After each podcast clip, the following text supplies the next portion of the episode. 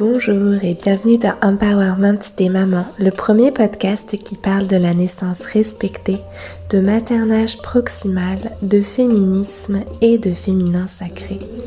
Je suis Christelle Carter, je suis doula, formatrice et fondatrice de Karma Mama. Dans ce podcast, nous nous retrouvons toutes les semaines pour échanger avec des femmes inspirantes ou pour des épisodes solo autour des thématiques qui sont chères aux mères, aux familles et à celles et ceux qui les accompagnent. Dans l'épisode de cette semaine, je vous parle en toute simplicité du deuil de notre chienne Erel, de la façon dont nous avons vécu ce moment en famille, de comment on a accompagné nos enfants, mais aussi notre chienne après huit ans passés à ses côtés. C'est un épisode sur la mort, une mort douce, en famille, baignée de la présence de nos enfants et de la conscience de l'importance de ce moment pour notre petite chienne, pour nos kids et pour nous en tant que parents.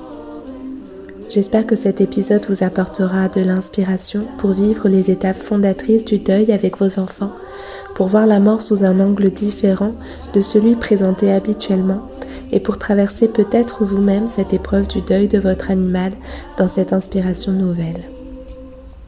Quelle que soit la raison de votre présence ici, je vous envoie plein d'amour. C'est parti.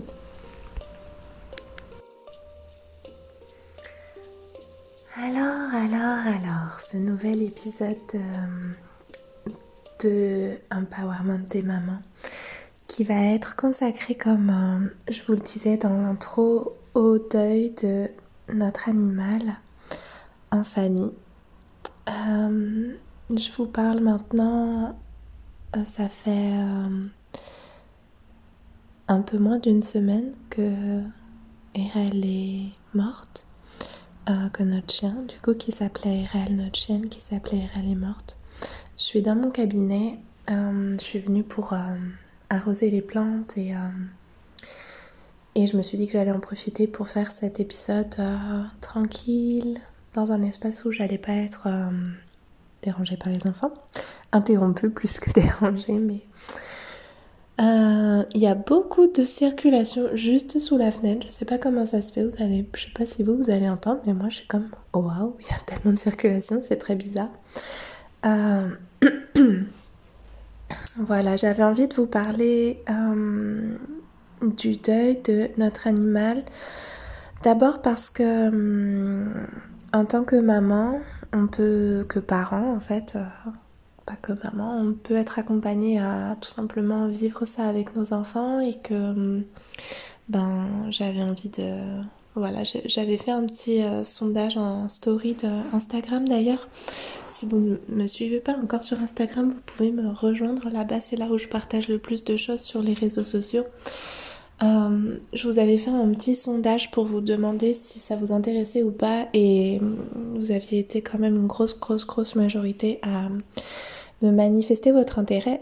Et euh, je comprends parce qu'en tant que parent, c'est quelque chose qu'on peut un peu redouter ou en tout cas qui peut voilà, nous, nous amener des questions et et ben, moi, je vais vous parler du coup de ce que nous, on a fait. Ça ne veut pas dire que c'est ça absolument qu'il faut faire, c'est simplement la façon dont nous, on a procédé. On n'a pas énormément théorisé. Euh, c'est venu assez naturellement. Euh, ouais, je vais vous dire au fil de l'épisode. Et euh, j'avais aussi envie de vous faire cet épisode parce qu'il fait sens pour moi aussi en tant que doula en fait dans ma pratique professionnelle, il y a certaines choses que j'ai retrouvées et du coup je suis contente de pouvoir vous en parler aussi et puis tout simplement parce que le podcast c'est une façon pour moi privilégiée de vous partager tout simplement ce que je vis, ce qui se passe dans, dans ma vie euh, à la fois de doula mais aussi de juste euh, moi, Christelle. et du coup je suis contente de, voilà, de pouvoir partager ça avec vous. Donc merci par avance pour pour votre écoute, pour votre bienveillance aussi dans, dans, ce que je vais vous partager parce que euh, c'est un sujet qui est quand même sensible. Euh, il s'agit de la mort, donc c'est toujours... Euh, on a toujours à la fois nos opinions, nos croyances, nos façons de faire, des choses qui peuvent nous paraître choquantes et puis parce que nous, on les vit pas comme ça. Donc j'espère que, que rien de ce que je vais vous partager va vous choquer, mais c'est certain que nous, on a fait des choix qui seront peut-être pas ceux de, de tout le monde. euh, avant d'entrer dans le vif du sujet, je me suis dit que ça pouvait être cool que je vous fasse juste un petit mot ou un petit temps pour vous parler tout simplement de notre chienne. je vais pas faire trop long, mais euh, j'avais envie de vous dire que ça faisait 8 ans qu'elle vivait avec nous, qu'on l'a eu tout bébé quand elle avait 2 mois et demi, 3 mois, que c'est pas un chien qu'on a... En fait, à la base, on voulait pas spécialement de chien. Euh, ça faisait deux ans qu'on était ensemble avec euh, Ben. On habitait dans une petite maison. Et euh, tout simplement, on a été conquis par, par Irel. En fait, c'était la chienne de une tante de Ben qui a un petit élevage de chiens. Et, et en fait, du coup, elle nous l'a pas fait payer réellement. On l'a je, précise ça en fait, je vais quand même vous expliquer parce que sinon ça fait un petit peu bizarre de d'amener le sujet de la mort de notre chien en vous disant ça.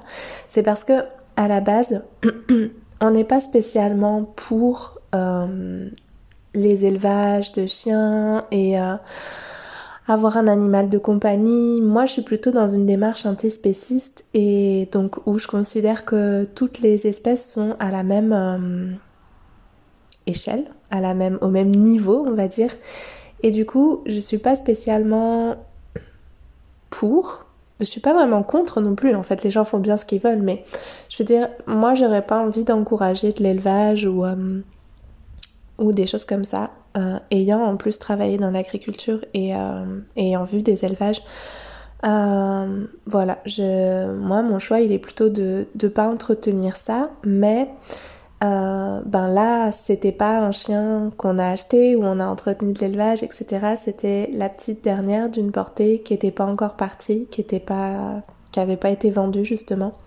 Et puis on aidait la tante de Ben à déménager et sa cousine, sa, cousine est la fille et mère.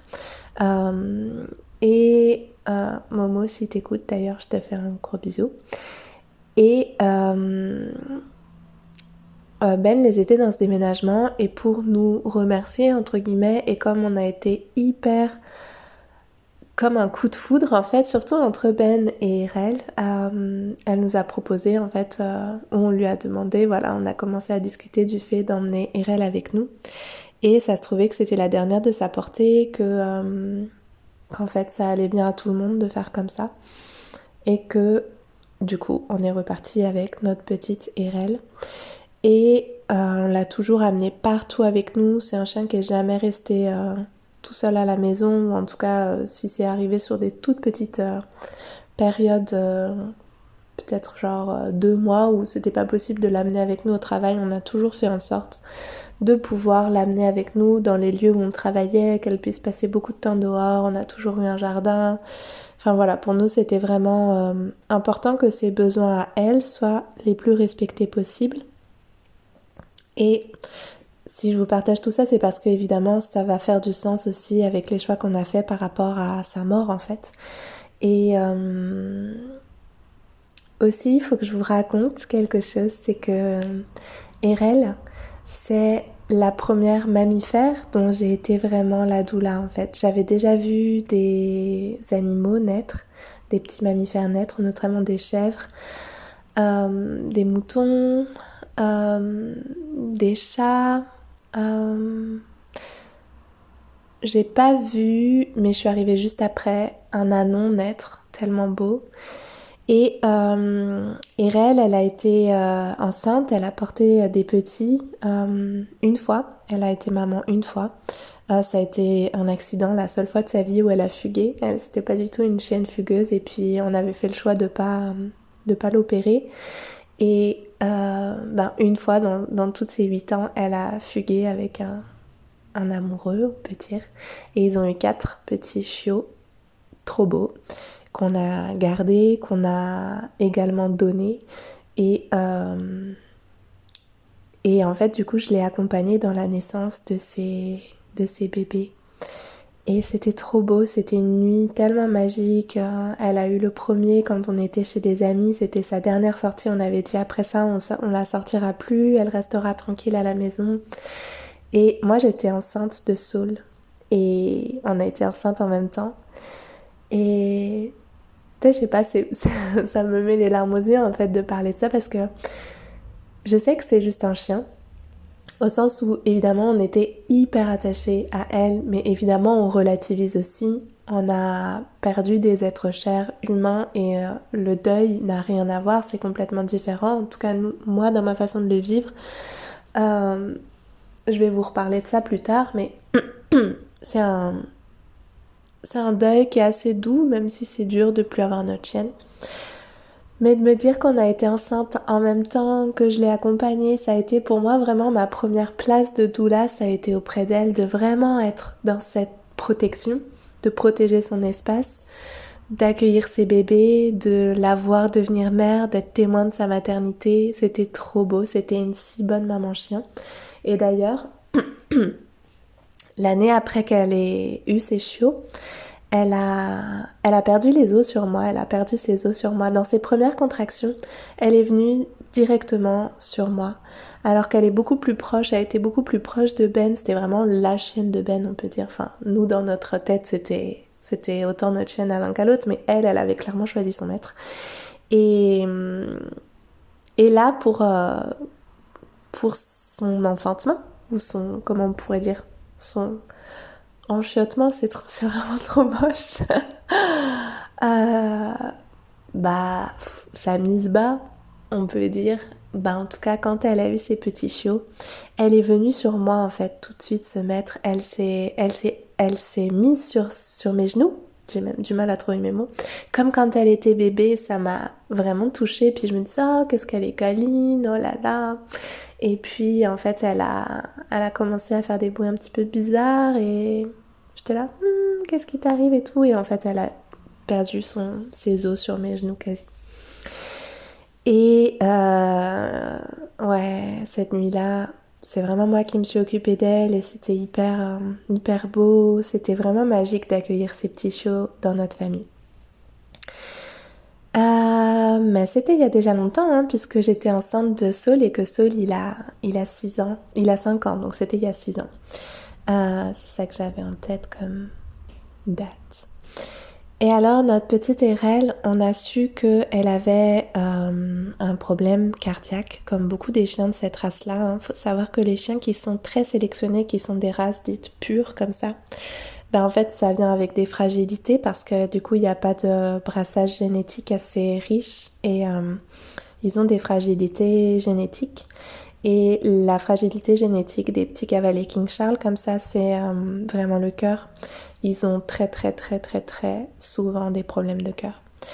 Et notre petite Erel, elle, euh, elle a fait partie de ces chiens qui avaient ce souci de cœur. Et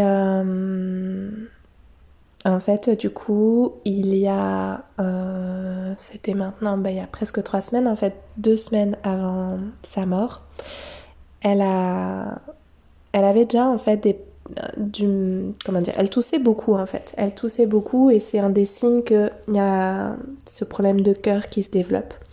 Elle toussait beaucoup, mais ça restait euh, plus que la norme, mais c'était pas non plus. Enfin, nous, en tout cas, on s'était pas alarmé. Peut-être qu'on aurait dû s'alarmer plus tôt, mais en tout cas, on s'était pas spécialement alarmé. Elle avait un comportement complètement euh, normal, classique, enfin, rien d'atypique. Et puis, euh, deux semaines avant, avant sa mort, donc il y a. Ouais, deux. Bah, il y a trois semaines du coup. Jeudi, il y a trois semaines, elle s'est mise à avoir un comportement pour le coup hyper atypique, qui m'a exactement rappelé euh, quand elle allait accoucher justement. Quand elle allait mettre bas ses bébés parce qu'elle me suivait partout toute la journée alors que d'habitude quand on est à la maison toutes les deux bah elle fait un petit peu sa vie puis moi je fais la mienne et puis euh, voilà.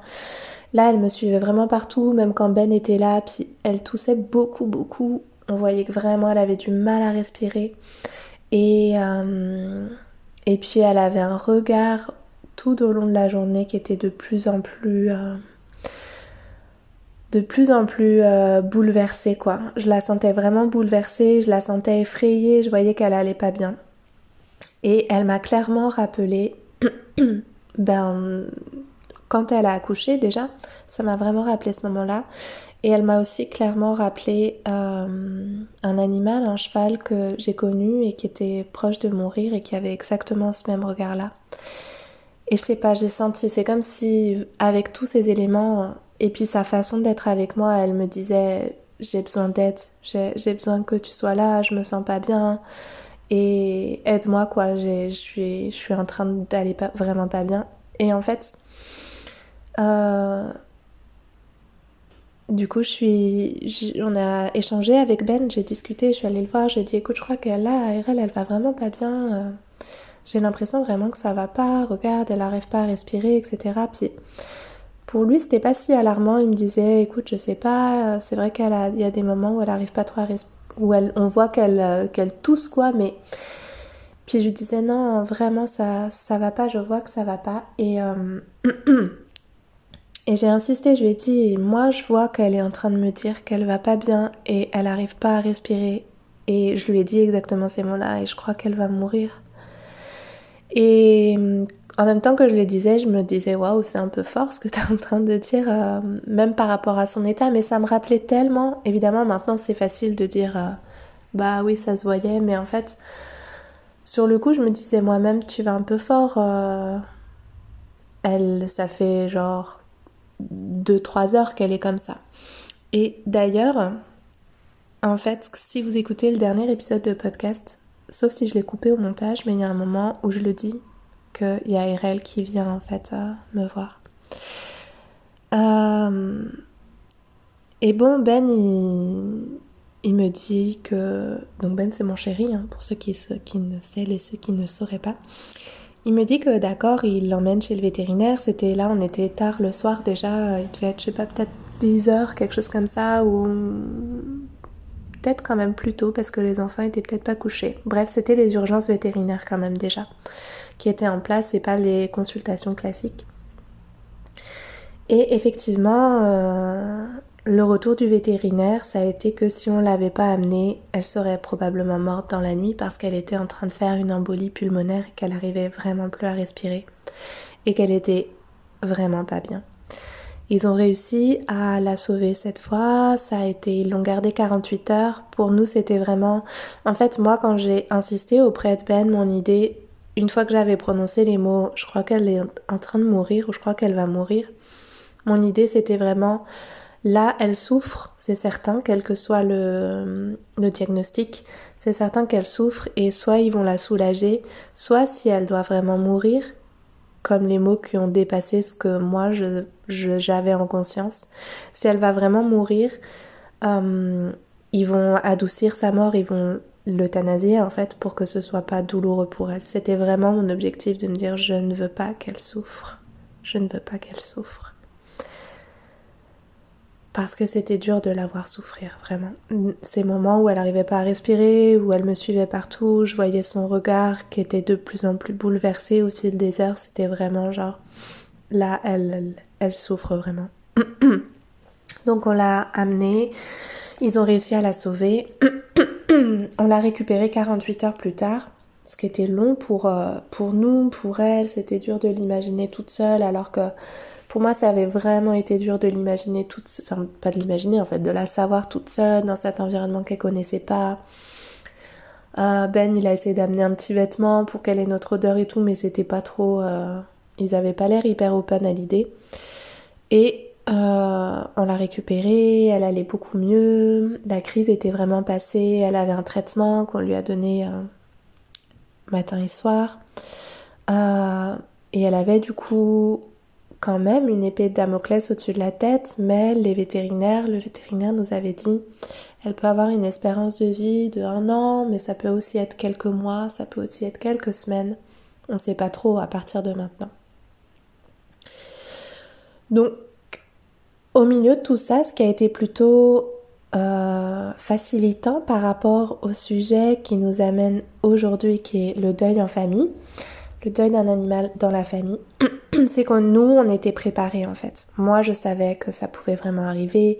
Ben, il s'était aussi préparé. Et les enfants, on avait pu leur dire que Erel, elle était maintenant malade, qu'elle avait une fragilité au cœur, qu'il fallait maintenant être vraiment hyper doux avec elle, plus jamais la faire courir, euh, la taquiner, etc. Ils savaient qu'elle avait passé deux jours euh, aux urgences vétérinaires, qu'elle avait failli mourir, on leur avait dit. Et euh, ça a été, je pense, précieux pour les y préparer doucement. Euh, nous, dans notre famille, notre façon de faire, c'est que, en tout cas pour ces sujets-là, bah pour tous je dirais, mais pour ces sujets-là, c'est que on va toujours dire les vrais mots et on va pas cacher la vérité à nos enfants. Euh, par exemple, il m'est arrivé d'accompagner euh, il y a quelques mois un deuil périnatal. Et euh, mes enfants ont été au courant parce que le petit bébé qui est décédé était, euh, a été hospitalisé en fait. Donc ils avaient été au courant que j'accompagnais une famille dont le bébé n'allait pas bien du tout. Et quand leur bébé, quand le bébé des, des parents que j'accompagnais est décédé, ils ont été au courant parce qu'ils m'ont vu aller mal, ils m'ont vu être triste. Et euh, par ailleurs, moi j'ai perdu mon père quand j'avais 9 ans. Et, euh, et du coup, c'est important pour moi que mes enfants ils sachent que, que bah, leur grand-père est mort et qu'est-ce que c'est que la mort. Et voilà, en, disons, on cache pas la mort dans notre famille. Pour moi, c'est vraiment hyper important. Notamment parce que moi, j'ai été pas du tout accompagnée dans le deuil de mon père et que ça me tient extrêmement à cœur que mes enfants aient cet enseignement-là. Et j'ai énormément de gratitude pour la vie qui leur a offert, ou je sais même pas comment le formuler, ou pour Erel qui leur a offert de vivre cette situation avec nous, de voir ce que c'est que la mort, de traverser un premier deuil qui est quand même, je pense, doux. En tout cas, c'est ce qu'on souhaite pour eux, c'est ce qu'on essaye de mettre en place. Erel, elle a recommencé à aller vraiment mal mercredi matin, donc il y a une semaine à peu près. elle a commencé à aller vraiment mal à nouveau et pareil, j'ai tout de suite dit à Ben, je crois qu'elle refait une crise, je crois que ça va pas.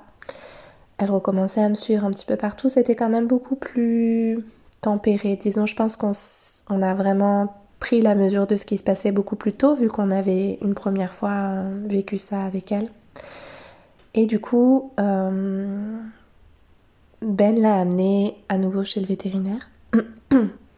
Et euh, il est revenu avec elle, qui allait, qui, faisait comme une nouvelle crise en fait. Et le vétérinaire nous a dit à ce moment-là, ben on va augmenter le traitement et puis soit elle fait effectivement une crise et le traitement agit ou n'agit pas, et du coup, ben, soit son organisme euh, euh, s'adapte et elle, continue de vivre euh, avec l'espérance de vie annoncée comme je vous l'ai partagé tout à l'heure, soit son organisme ne s'adapte pas et elle peut mourir de cette crise-là, soit ce qui se peut aussi, c'est qu'elle fasse un arrêt cardiaque parce que le cœur est quand même très fatigué par toute cette situation. Donc il y avait en fait, son pronostic vital était engagé à ce moment-là. Et elle est revenue à la maison et on a passé la journée vraiment super douce auprès d'elle. C'était mercredi, il y avait les enfants. On est à cette époque encore où je vous parle en confinement. Donc on sort pas, on va pas voir les amis, on est tranquille à la maison.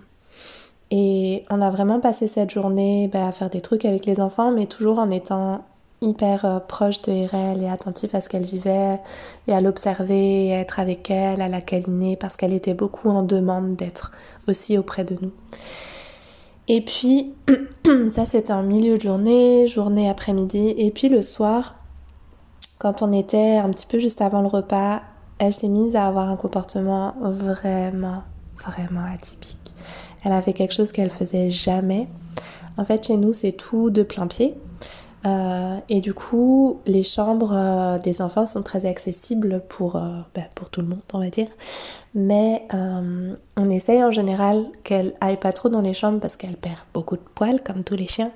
Et qu'on essaye, on essaye que ça reste un espace où, comme ils ont des tapis et tout, où il n'y ait pas trop trop de poils. Donc, globalement, depuis qu'elle est toute petite, elle va pas trop souvent dans les chambres en fait. C'est son espace, c'est vraiment plus euh, salon, cuisine, couloir, jardin, etc. Puis comme on a des grands espaces, ça va pour elle. Ben, bien sûr qu'elle peut quand même aller dans les chambres, mais c'est même pas vraiment sa demande en fait, puisqu'elle n'y est pas habituée depuis longtemps, etc. Puis chez nous, tout le monde vit un petit peu dans le salon plus que dans les chambres et tout, mais bref. Elle s'était mise dans la chambre de Saul, ce qui était extrêmement rare. d'y rester, je veux dire. Des fois, elle y passait évidemment quand on y était ou quoi, elle venait, mais elle est restée un bon 15 minutes dans la chambre de Saul. Et Saul lui a lu des histoires pendant 15 minutes, à peu près quoi. Et elle a passé beaucoup de temps avec Milo aussi, à recevoir des caresses, à vraiment être assise à côté de lui, à attendre qu'il la caresse, etc. Et puis, à ce moment-là, elle avait déjà plus trop d'appétit. Moi, je lui avais donné ses... On avait réussi quand même à lui donner... Ben, on le savait pas à ce moment-là, mais ça allait être la dernière fois et son dernier repas. On lui avait donné ses médicaments, on lui donnait d'habitude dans un petit yaourt, genre un petit fond de yaourt, parce qu'elle adorait ça. Et qu'à ce moment-là, on avait quand même vraiment envie de la gâter. Et puis là, même le yaourt, elle ne mangeait pas. Et du coup, euh, bah moi je suis végétarienne, mais dans ma famille, ils mangent de la viande, les garçons et Ben. Et du coup, on avait un petit bout de viande et je lui ai donné vraiment. Elle a, elle a même pas voulu le manger à la base euh, tel quel. Et je lui ai donné vraiment dans ma main, c'est genre la béquée quoi. Parce qu'il y avait les médicaments mélangés et je voulais qu'elle le prenne si ça pouvait calmer un petit peu sa crise. Là, elle était plus trop en crise, mais, mais bon, voilà, je voulais qu'elle qu'elle prenne ses médicaments puisqu'elle venait de, de faire justement une espèce de, petite crise peut-être ou quoi, bref. Et du coup, je lui ai donné la viande à la main et elle a fini par manger. Elle était, au début, ça se voyait qu'elle faisait vraiment genre pour me faire plaisir, tu sais, je prends un petit bout du bout des dents et puis après, petit à petit, elle en a pris plus et elle a fini dans sa petite gamelle finalement la viande et et à ce moment-là, elle était toujours dans la chambre de Saul, elle voulait pas sortir de là, puis nous on était vraiment dans l'optique de de lui faire plaisir, de pas la brusquer, de l'accompagner dans sa convalescence et dans ce qu'elle était en train de vivre dans ce moment euh, spécial de notre vie avec elle. Et puis, peut-être une demi-heure plus tard, elle s'est installée dans le couloir à un endroit où elle s'installe pas trop d'habitude. Et, euh, et puis, je l'ai appelée pour qu'elle vienne vers moi parce que je voyais que ça allait vraiment pas. Je voyais, elle avait pas l'air spécialement mal, mais c'était son regard, encore une fois, qui me rappelait tellement ce cheval que j'ai vu peu de temps avant sa mort. Et je l'appelais et elle venait parce que c'était la première fois, ça a été la seule fois de toute sa vie, je pense, ou quand, bah, sauf quand il y a des chats à courser ou, ou des petites gourmandises à voir ailleurs, etc. Mais juste là, je l'appelais, puis elle, elle voulait pas venir, et puis je voyais qu'elle était vraiment. En fait, elle s'est couchée à ce moment-là, et là, je me suis dit, ok, euh, elle va mourir. Et je voyais dans son regard qu'elle commençait à un peu divaguer ou elle avait un regard qui commençait à partir un peu. Et puis, les enfants, ils faisaient leur petite vie dans leur chambre et nous, on discutait avec Ben dans la cuisine et puis on la regardait. Puis tout ça, c'est allé très vite, évidemment. Et euh, et puis en fait, à un moment, il y a Saul qui est passé dans le couloir et qui l'a regardé. Puis je pense que lui aussi, il a senti que c'était inhabituel parce que elle n'a pas bougé du tout. Et là, je suis allée, elle, a, elle, a, elle, elle s'est déplacée un tout petit peu et elle a mis sa patte dans un angle vraiment bizarre. Enfin, voilà, il y a tout qui était inhabituel dans sa posture, mais elle manifestait rien de, elle manifestait rien de particulier, elle était beaucoup plus apaisée que quelques heures auparavant et c'était incomparable avec deux semaines avant quand elle avait vraiment sa grosse crise d'embolie pulmonaire. Et puis là, euh, en fait, elle a fait une petite urine et c'était la, seule fois de sa vie où ça lui arrivait d'avoir une petite urine comme ça quand elle est couchée. Et hum, là, pour moi, ça a été le signe qu'elle était, elle allait mourir dans les minutes qui, arrivaient. Et du coup, je me suis approchée d'elle et j'ai commencé à la caresser. Je me suis assise à côté d'elle et je lui ai dit que je l'aimais, qu'elle était pas toute seule. Et puis, elle, elle nous regardait. Les enfants, ils sont venus autour. Ils ont commencé à la caresser aussi. Je leur ai expliqué qu'elle était sûrement en train de mourir. On en avait parlé. Ils savaient que, que ça allait potentiellement arriver. Et, euh, et Ben est venu aussi. Et c'est comme ça qu'elle a eu vraiment son dernier souffle en fait. On était tous les quatre autour d'elle. Et on la caressait et on lui disait qu'on l'aimait, qu'elle n'était pas toute seule. Et elle s'est juste éteinte comme ça. Euh, son cœur a arrêté de battre, on voyait clairement le rythme cardiaque qui ralentissait, qui ralentissait, qui s'est arrêté et puis qui a repris un tout petit peu, puis qui s'est réarrêté. Et elle a vraiment rien manifesté, elle était juste comme ça à, à nous regarder, puis euh, au bout d'un moment, elle s'est simplement éteinte, comme vraiment éteinte, voilà. Et, et quand j'ai vu qu'elle était morte, on a on a vérifié son rythme cardiaque, on a mis la main devant son museau pour voir si elle respirait. Puis les enfants étaient là autour, Milo il, il était un petit peu à faire ses petits blablabla, il réalisait pas vraiment, puis Sol il était à la fois impressionné, mais tout était calme, en fait il était plus impressionné par euh, notre gravité je pense, euh, par le fait qu'on prononce les mots, qu'elle était morte, qu'elle était en train de mourir. Et euh, il était aussi impressionné parce qu'il est à un âge où il se pose beaucoup de questions sur la mort et puis ses représentations sont très évidemment irréelles parce que ça il sait pas se représenter ça. Donc en fait il pensait qu'elle allait se transformer que quand on mourait on se transformait immédiatement en squelette en fait. Donc il avait il était un petit peu dans l'expectative de qu'est-ce qui va se passer en fait, c'est quoi euh, la suite, qu'est-ce qui se passe? Et tout ça, ça a été assez rapide, hein. ça a duré peut-être euh, 10 minutes, quelque chose comme ça, un quart d'heure, je sais pas, j'avoue que j'ai un peu perdu la notion du temps, mais c'était, c'était assez rapide et. Après ça, euh, c'est le seul moment où je me suis dit, parce que du coup, on a, Ben a voulu qu'on mette son corps dans son petit panier le temps qu'on avise ce qu'on allait faire. Et c'était le seul moment où je me suis dit, peut-être que ça va être bizarre pour eux de nous voir déplacer son corps mort. C'était un peu mon truc de mon moment où ma propre vision de la mort et ma propre représentation et mes propres peurs un petit peu sont revenues en me disant peut-être que c'est pas cool qu'ils voient ça en fait. Euh, et à ce moment-là, je leur ai proposé d'aller dans leur chambre. Mais Saul, il a très bien senti, évidemment, que c'était mes peurs, parce qu'il m'a tout de suite dit euh, Pourquoi tu veux que j'aille dans ma chambre? Qu'est-ce qui va se passer? Et là, euh, je suis revenue à ce que moi je enfin ma façon de faire avec mes enfants où je lui ai dit tout de suite écoute il se passe rien de d'autre que ce qui s'est déjà passé. On va mettre son corps dans son dans le panier. Tu peux regarder si tu veux si tu as envie d'être là tu peux être là il n'y a pas de problème il n'y a rien de, grave euh,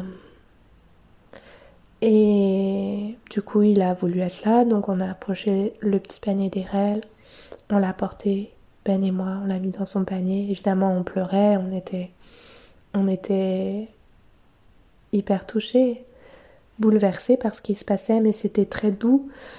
C'était doux de l'accompagner, c'était doux d'avoir été avec elle, c'était doux qu'elle soit morte dans notre maison. On avait surtout, surtout, surtout. Euh, ce qu'il y a eu, c'est que quand on l'a amené chez le vétérinaire, enfin quand Ben l'a amené chez le vétérinaire, le vétérinaire lui avait dit en fait, soit euh, je vous ai expliqué hein, les différentes hypothèses. Il avait dit soit euh, ça fonctionne et qu'elle soit chez nous ou chez vous, c'est pareil, soit elle meurt et, et nous, Ben, on avait, enfin, on savait qu'on préférait qu'elle meure chez nous, avec nous, euh, dans son environnement familier. C'était qu'on soit là ou pas, peut-être si ça arrivait dans la nuit ou je ne sais pas, peu importe, mais c'était qu'elle soit dans son environnement familier, pas dans un endroit où elle se dit qu'on peut l'avoir abandonnée ou euh, être dans des odeurs qu'elle connaît pas, avec des gens qu'elle connaît pas. Enfin, ça nous paraissait. Euh, on voulait surtout pas que ça arrive comme ça. Et du coup, on était tellement triste, mais tellement heureux aussi qu'en fait elle soit morte ici. Et, puis d'avoir pu l'accompagner, d'avoir pu être avec elle vraiment tous les quatre, c'était, c'était vraiment un beau cadeau pour, euh, pour nous en tout cas. De son point de vue à elle, je sais pas ce qu'on pourrait dire, mais pour nous c'était vraiment un beau cadeau de pouvoir l'accompagner comme ça. Qu'elle n'ait pas souffert évidemment. évidemment que j'étais prête si jamais elle avait le moindre le moindre râle ou le moindre signe d'étouffement, on l'aurait amené tout de suite chez le vétérinaire, on aurait tout de suite euh, éloigné un peu les enfants pour pas qu'ils soient pour pas qu'ils voient en fait cette souffrance. Je pense que j'aurais pas voulu qu'ils voient vraiment la souffrance. Mais là c'était je sais pas si on peut dire qu'une mort est idéale, mais c'était idéal, c'était doux. Et hum, voilà, ça c'était, on va dire, un petit peu après la phase de crise de deux semaines auparavant. C'était vraiment la phase de mort où elle, voilà, ce moment-là. Et puis, il y a eu un moment de flottement, on peut dire, parce que du coup, son corps était toujours à la maison. Puis, franchement, ça a été une expérience tellement belle de prendre notre temps, de d'accueillir ce temps où elle était encore à la maison, son corps était encore à la maison, de se séparer d'elle lentement. Et c'est quelque chose que j'ai déjà entendu aussi pour des humains en fait, et ça me fait complètement écho. Euh, en fait, on avait comme envie de l'enterrer dans notre jardin parce que c'était ça qui nous paraissait le plus dans la continuité de tout ce qu'on avait vécu avec elle depuis qu'elle était dans notre famille jusqu'à son dernier souffle. Mais évidemment, on s'est renseigné quand même un petit peu et on a vite compris que c'était pas déjà c'était pas légal et puis que peut-être euh, c'était peut-être pas en fait, moi, mon, truc, c'était à la limite, bon, si c'était juste pas légal, euh, mais que ça paraissait pas causer de problématiques particulières, bon, pourquoi pas, mais c'est surtout que je me, je sais pas, même dans mon, dans ma spiritualité, on va dire, ou en tout cas dans mon positionnement euh, philosophique, éthique, euh, on n'est pas chez nous, en fait, dans notre maison, enfin, on n'est pas chez nous, on loue la maison. Donc, je sais pas, de me dire que j'allais enterrer le corps de mon chien chez la maison de quelqu'un d'autre, dans la maison de quelqu'un d'autre, dans le jardin de quelqu'un d'autre, d'un endroit où potentiellement un jour on va partir, puis que peut-être un jour c'est d'autres personnes qui retrouveront, je sais pas, les ossements de mon chien ou je sais pas. Ça me gênait un petit peu, j'étais pas 100% alignée avec ça. Et quand en plus, enfin, du coup, quand on a vu qu'en plus c'était illégal, tout ça patacouffin, on s'est dit bon, du coup, on a pris le temps de réfléchir on s'est dit on va la faire euh, incinérer parce qu'on aurait pu peut-être euh, aller l'enterrer dans le jardin de ma belle-mère qui est propriétaire où toutes les conditions auraient pu être réunies, etc. Mais au final, on a opté pour la faire incinérer et euh, et en fait, on avait déjà, moi j'avais déjà expliqué aux enfants ce qui allait se passer avant qu'on ait fait ce choix-là parce qu'à la base on s'était vraiment dit qu'on allait l'enterrer.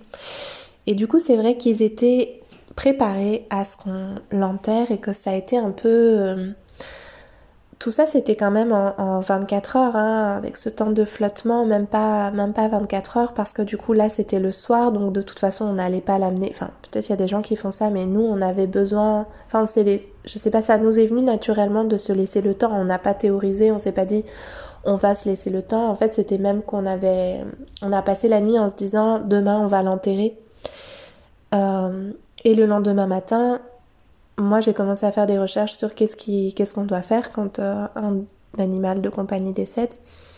Et c'est là qu'on a vu qu'en fait c'était probablement pas la solution la plus optimale. Et du coup, en fait, euh, bah, les enfants, ils étaient partis à l'école avec dans l'idée euh, le fait qu'on allait l'enterrer. Puis quand ils sont rentrés, on leur a expliqué qu'en fait, on n'allait pas l'enterrer, on allait la faire incinérer. Mais du coup, on a attendu avant de l'amener chez le vétérinaire parce que on voulait qu'il lui dise une dernière fois au revoir parce qu'on les avait préparés à ça, on leur avait dit elle sera enterrée, on, va l'enterrer dans le jardin, on, mettra des fleurs sur elle, on mettra, voilà, on avait fait, on leur avait fait visualiser un petit peu comment ça allait être. Et puis du coup, on s'est dit bah oui, mais maintenant s'il rentre et puis qu'il n'y a plus RL, il n'y a plus rien, il n'y a pas de petit enterrement ou quoi, ça va peut-être être pas cool pour eux. Donc on a attendu encore un petit peu avant d'amener le corps de RL chez le vétérinaire, bah, quelques heures de plus. Et c'est à ce moment-là que les enfants et nous aussi, on lui a dit au revoir. Et là, ça a été un moment qui a été finalement presque plus dur que sa mort parce que c'était vraiment se séparer d'elle, c'était vraiment leur faire comprendre que là, ça y est, on n'allait plus la voir. Et je vous avoue que moi, dans ces 24 heures, ben en fait, euh, Erel, elle était dans son petit panier, on avait mis un pull de Ben sur elle, euh, un grand pull euh, doux qu'ils aimaient tous les deux, sur lequel elle aimait se coucher, puis que lui il aimait lui, lui mettre sous elle, puis là il l'avait mis sur elle. Et moi en fait pendant ces 24 heures, j'allais, dès que je passais devant le panier, j'allais lui faire une caresse. J'allais l'honorer, honorer son passage dans nos vies, honorer le fait qu'elle a été avec nous pendant 8 ans, honorer comme elle a été une trop bonne petite chienne pour moi, pour Ben, pour nos enfants, comment ça avait été doux d'accompagner ses enfantements, sa mise bas, je sais pas comment, comment dire, comment ça avait été doux de, de vivre toutes nos aventures ensemble. Et puis, je me formulais pas forcément tout ça, mais c'était ça que je faisais en fait. Euh, et et quand les enfants sont rentrés, ils ont pris leur petit goûter, puis moi j'avais fait une couronne de lierre avec le lierre de notre jardin que j'étais allée couper dans le jardin. Et on a tissé des fleurs du jardin dedans, les quelques fleurs qui restent encore à cette saison. Et on l'a posé délicatement sur elle et on a fait une dernière caresse. C'était important pour moi de mettre cette couronne de fleurs. Au début, Ben n'y comprenait pas trop. C'était important pour moi parce que je savais qu'elle allait aller chez le vétérinaire du coup, que son corps allait être incinéré. Et vous vous souvenez ce que je vous ai dit, hein, nous, on n'avait pas très envie qu'elle meure loin de nous. Et honnêtement, j'ai pas très envie, j'avais pas très envie que son corps aille loin de nous. Euh, du coup, c'était une façon pour moi de comme de la protéger ou en tout cas de marquer le fait, de symboliser, de marquer le fait que notre chienne, elle était aimée et que j'avais besoin et envie que son corps y soit traité avec déférence, avec respect, avec euh, voilà comme à la hauteur de ce qu'elle nous a apporté dans nos vies, de ce qu'elle était, de sa présence. Euh, c'était comme un symbole de protection en fait pour moi de faire cette couronne pour elle. Et que avec les enfants on la dépose et qu'on lui fasse ses dernières caresses et qu'on remette son corps au vétérinaire avec cette couronne. Et euh, voilà. Elle a quitté la maison comme ça.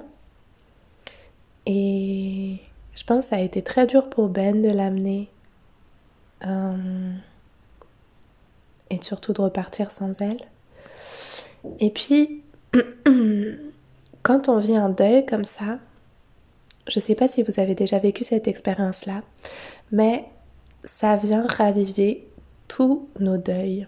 Ça vient raviver les deuils qu'on a vécus euh, dans le passé. Et clairement, même si c'est pas comparable, mais dans cet état d'esprit, ben enfin, c'est pas un état d'esprit, c'est un fait. Quand on vit un deuil, ça vient raviver nos deuils précédents. Et je dois dire que euh, moi j'ai vécu pas mal de deuil. Euh, et le fait d'imaginer, de visualiser, de vivre qu'on allait laisser son corps quelque part, ça m'a clairement ramené à ce moment où j'ai hum, eu mon premier bébé et on est parti de l'hôpital sans son corps et où c'était tellement violent. Alors bien sûr, ça n'a pas de commune mesure, hein, mais je pense que c'est important d'avoir ça en tête, que quand on vit le deuil de notre animal, ça nous ravive aussi nos deuils humains. Ça m'a tellement fait penser à mon père, ça m'a fait penser à mon oncle, ça m'a fait penser à mes grands-parents qui sont morts, ça m'a fait penser à plein de deuils que j'ai eu dans, dans ma vie. Parce que du coup, euh, pour nos enfants, c'est peut-être leur premier deuil, mais nous, ça, vous voyez, ça, ça, c'est une couche de plus en fait sur tous nos deuils. Donc, ce, sur quoi je veux attirer votre attention, c'est aussi en fait, maintenant qu'on a parlé de comment on a fait avec nos enfants, le moment où on dit au revoir, euh, je vais vous raconter encore un peu plus que voilà comment on a pris soin d'eux dans les heures et les journées qui ont suivi. Mais avant de parler même de ça, je pense qu'il faut prendre soin de soi vraiment aussi. Parce que euh, ben nous on a des deuils qui se ravivent. Et puis on a notre euh, vision d'adulte de la mort.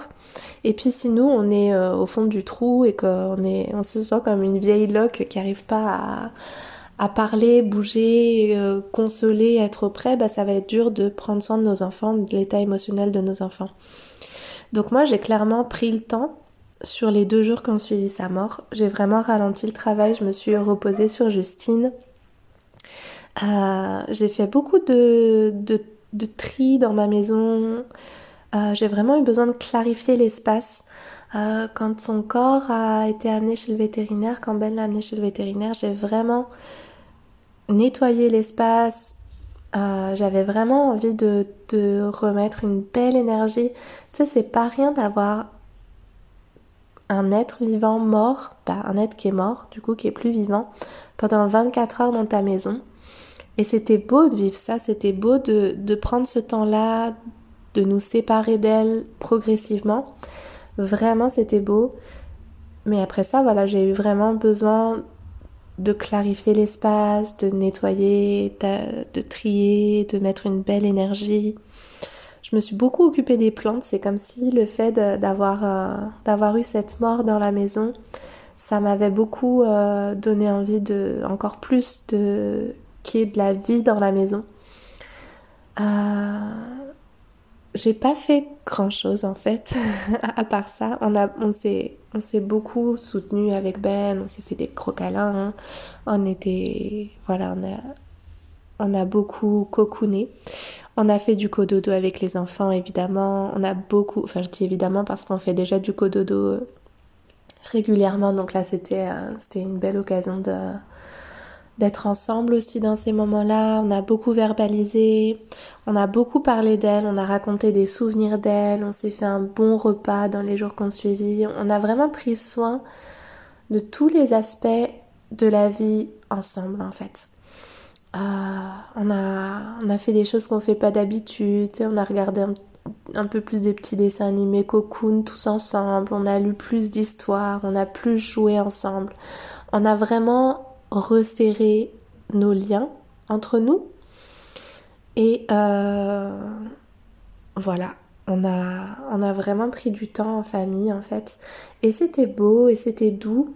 Et je suis vraiment heureuse, en tout cas j'espère vraiment que nos enfants, sans qu'on leur théorise tout ça, ils ont pu vivre que la mort ça peut être doux, que ça peut être s'éteindre entourer des gens qu'on aime, que ça peut être prendre le temps de se séparer du corps de la personne qu'on aime, honorer ce corps, le couvrir de fleurs, le protéger, euh, garder l'espace pour cette mort-là, tenir cet espace-là.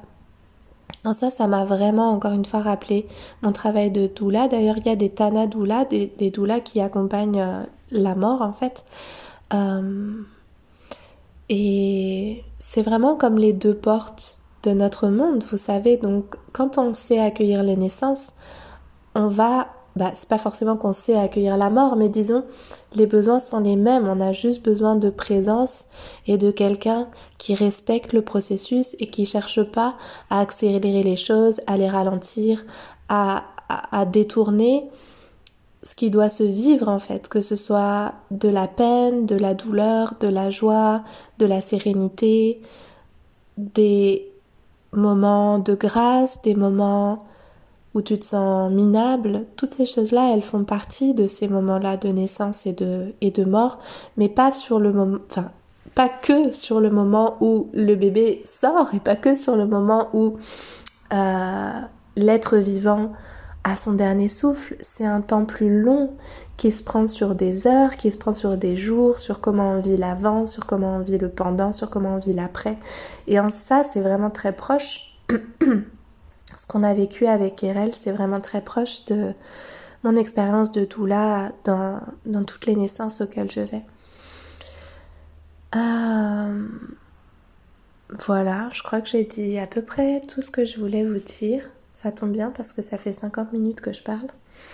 Euh, je ne sais pas si vous aurez des questions, s'il y a des choses qui vous auront choqué, appris, ému.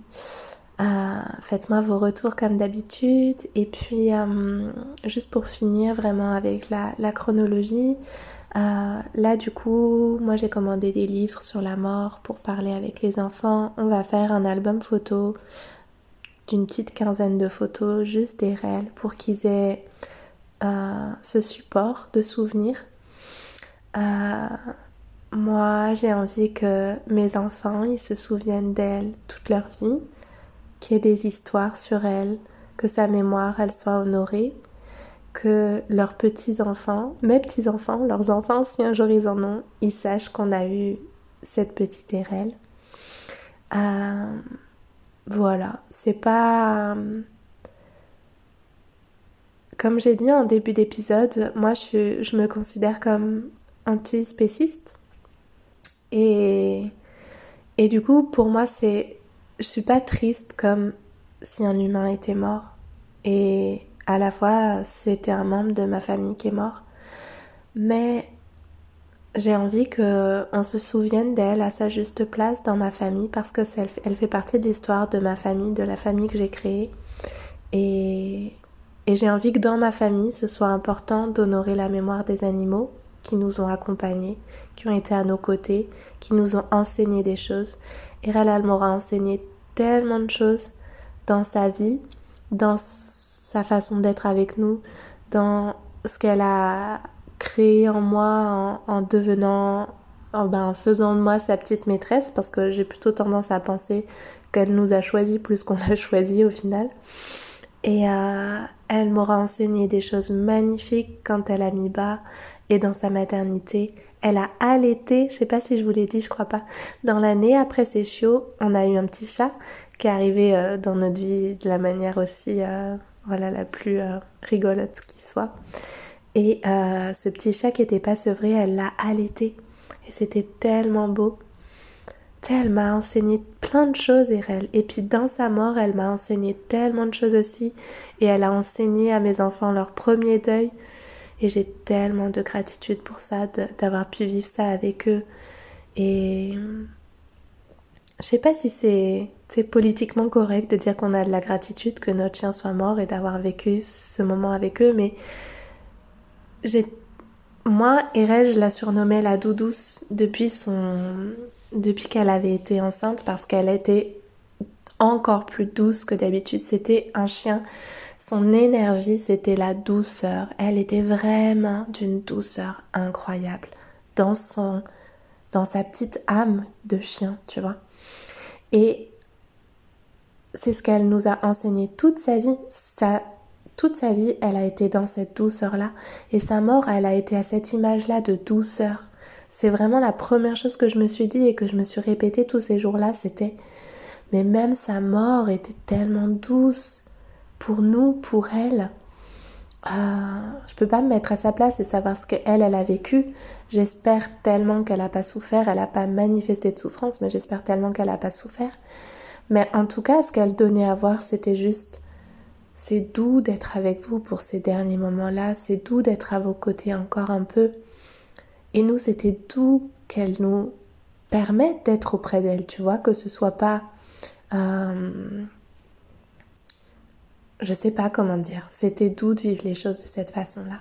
Et ça nous a enseigné, et ça a enseigné à mes enfants, j'en suis sûre, presque plus que ce que nous, on, a, on en a fait en fait. Enfin, c'est à la fois ce qu'on en a fait et à la fois comment, ce qu'elle, elle a fait et la situation.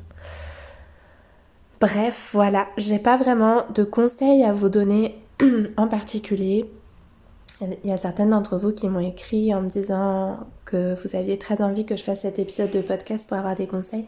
J'ai pas vraiment de conseils à vous donner, si ce n'est de vous témoigner de ce que nous on a vécu, de la façon dont nous on fait avec nos enfants, euh, qui peut-être vous inspirera ou en tout cas vous donnera une fenêtre, voilà, sur comment ça peut être aussi le deuil avec un animal. Et puis du coup, on va récupérer ces cendres prochainement et à ce moment-là, on va mettre ces cendres dans notre jardin, on va faire comme une petite cérémonie légère et douce avec les enfants, où on va encore redire des choses qu'on a aimées, qu'on aime, dont on va se souvenir d'elles. On va mettre des fleurs, on va peut-être faire un peu de musique ou on va improviser dans cette douceur-là et dans cette légèreté et dans cette euh, mémoire qu'on va témoigner à notre chien euh, pour l'honorer encore, euh, honorer son passage sur cette terre avec nous. Et voilà, je vous laisse sur ces mots-là. Merci pour votre présence, pour ce petit voyage et cette plongée dans notre famille. Euh, je vous embrasse fort et puis je vous dis à très bientôt.